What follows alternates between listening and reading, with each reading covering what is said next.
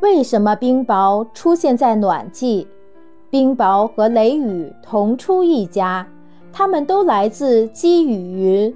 只是产生冰雹的积雨云上升气流特别强烈，这种积雨云又称为冰雹云。积雨云是空气很不稳定的产物，而空气强烈不稳定，在阳光强烈的暖湿季节最容易发生。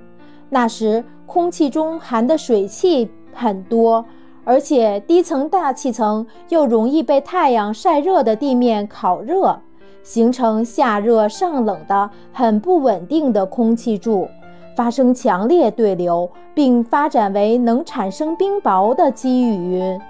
积雨云的上升气流很强，足以支撑云中增大的薄块。使云中的冰雹随着气流的升降，不断与沿途的雪花、小水滴等合并，形成具有透明与不透明交替层次的冰块。